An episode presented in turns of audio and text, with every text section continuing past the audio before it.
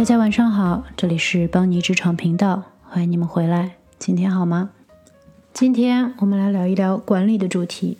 在职场上，如果你能在相关的行业里存活下来，大概率你会在某一阶段成为一个中层管理者，早晚的问题。在企业中，中层的作用就是连接高层和基层，通过指挥和影响基层来执行高层的规划和决策。大一点的公司会需要很多中层管理者来达到正常运行的目的，所以只要你踏踏实实不出错，总会做到中层的，并不难。这也就是为什么我以前节目中说升职其实不难，你只要比平均稍微好一点，多一点努力就可以。当然，如果你想比平均年龄早五年升职，那还是非常考验能力的。而进入高层更是另一个故事，很大程度上是对资源和人脉的管理。职位稀缺，很难仅靠工作能力升入高层，这是另外的话题，以后有空再说。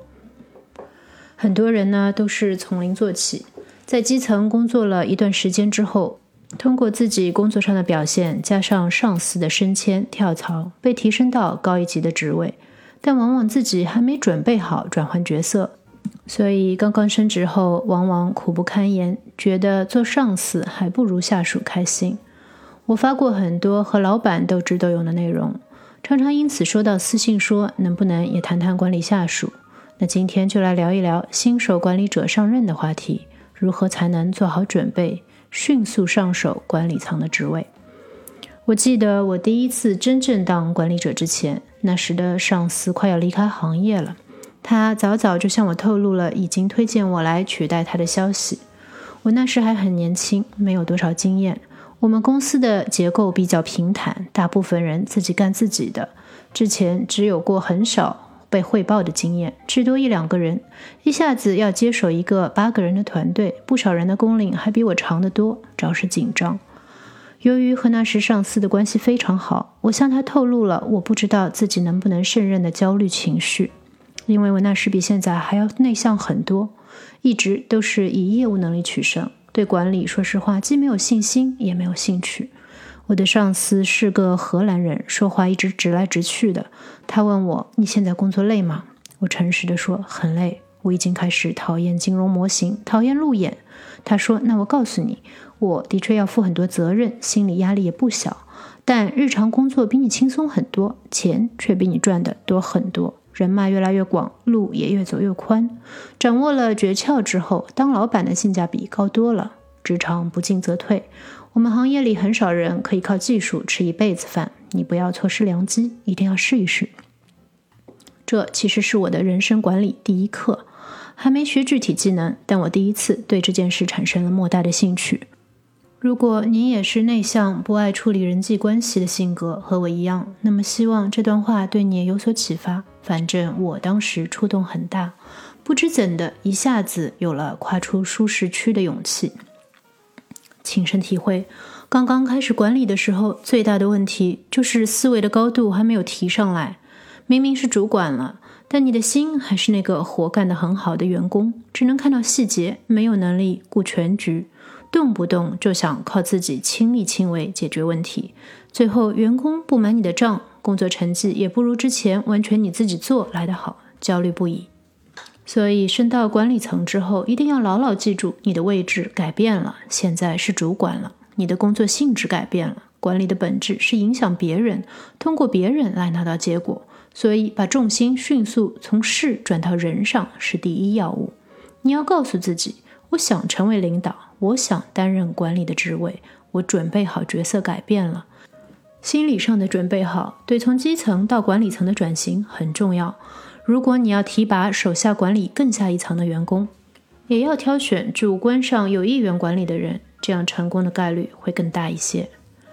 心态调整好之后，你对自己的角色明确了，传达给下属的讯息也会变得明确。想一想你自己做基层员工时的心态。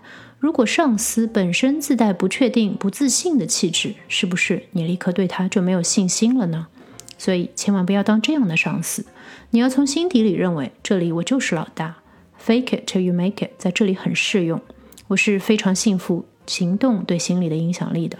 因为反复测试有效，和做出微笑的表情，心情会变好的原理一样。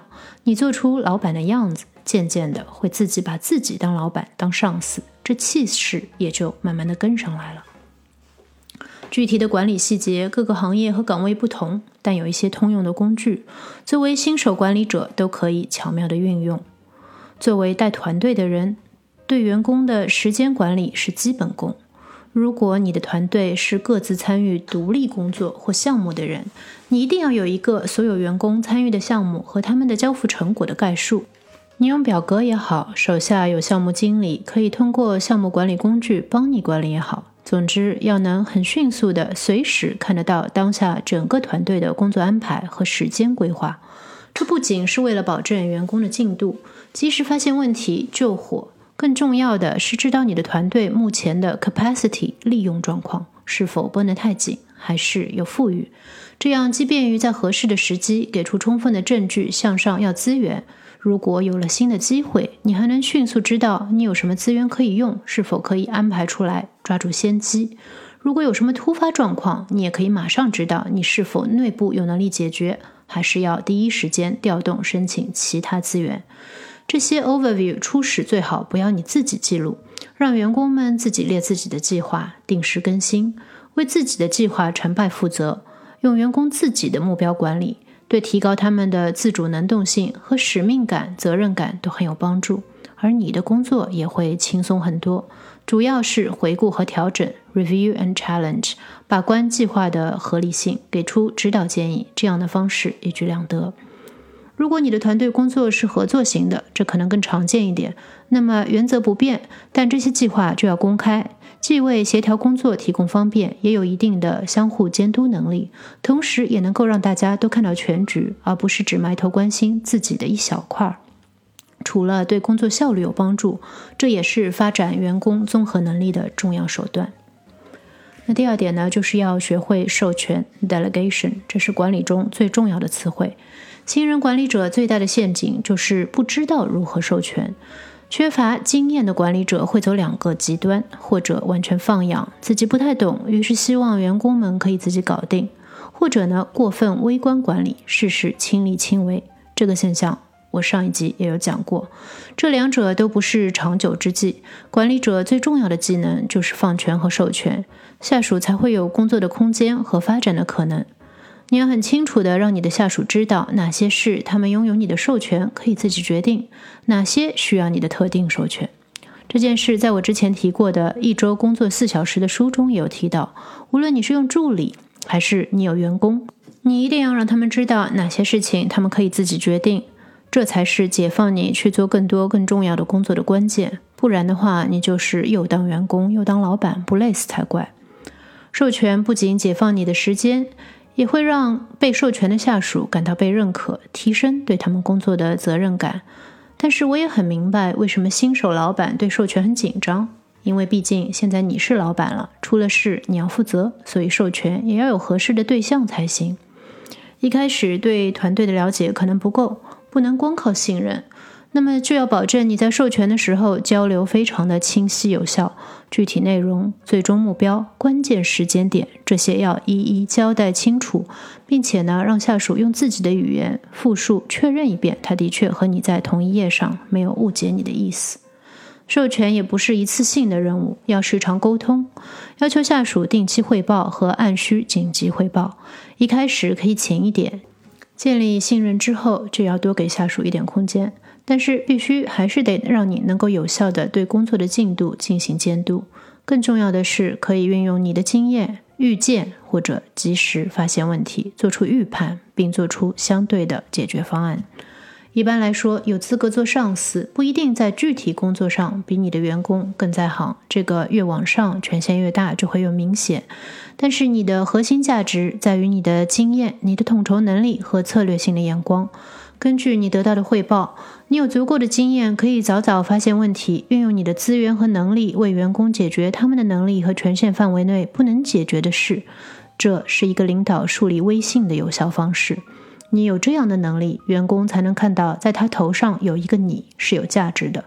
同时，你也是防止员工滥用权力以及失败时及时止损的把门人。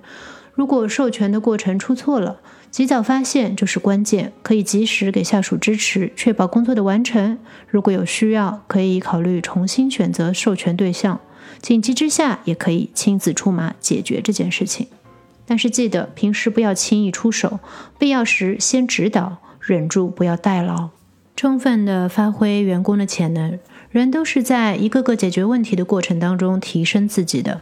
你想要以后轻松，就要敢放手去培养这样可以信任的人。最后一点呢，我想提的就是锻炼你自己的决策能力。你做了上司之后，坐在工作的驾驶座上，和下属是一种追随和被追随的关系，也就意味着你要为被追随者负责任，给出指令，关键时刻做出很艰难的决策。做决策的能力听起来像是很抽象的技能，其实是可以分解开来的。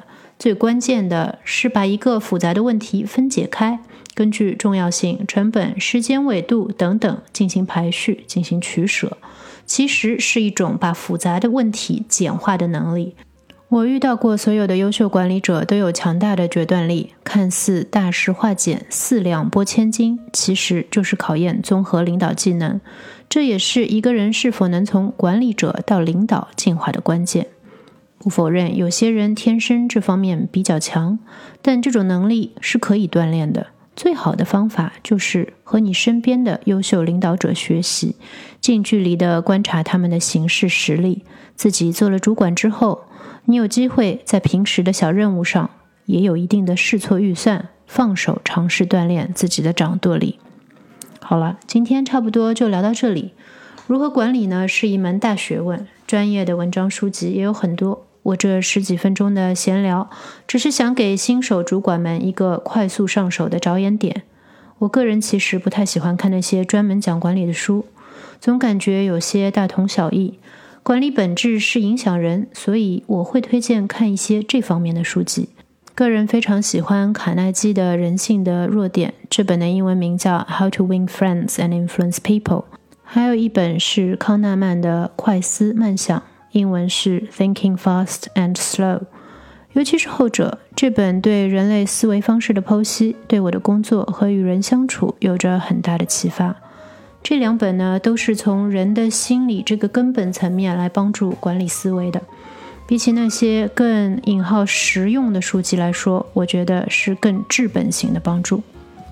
好了，那么再次感谢你的收听，欢迎给我留言，也请喜欢这个节目的朋友们动动手指，为我的频道给出好评，让更多对职场话题感兴趣的朋友们可以听到我的内容。你可以在喜马拉雅或者是 Apple 的播客平台 Podcast、小宇宙等一些泛播客平台找到我，搜索“帮你职场”就可以了。好的，那么我们下期不见不散，拜拜。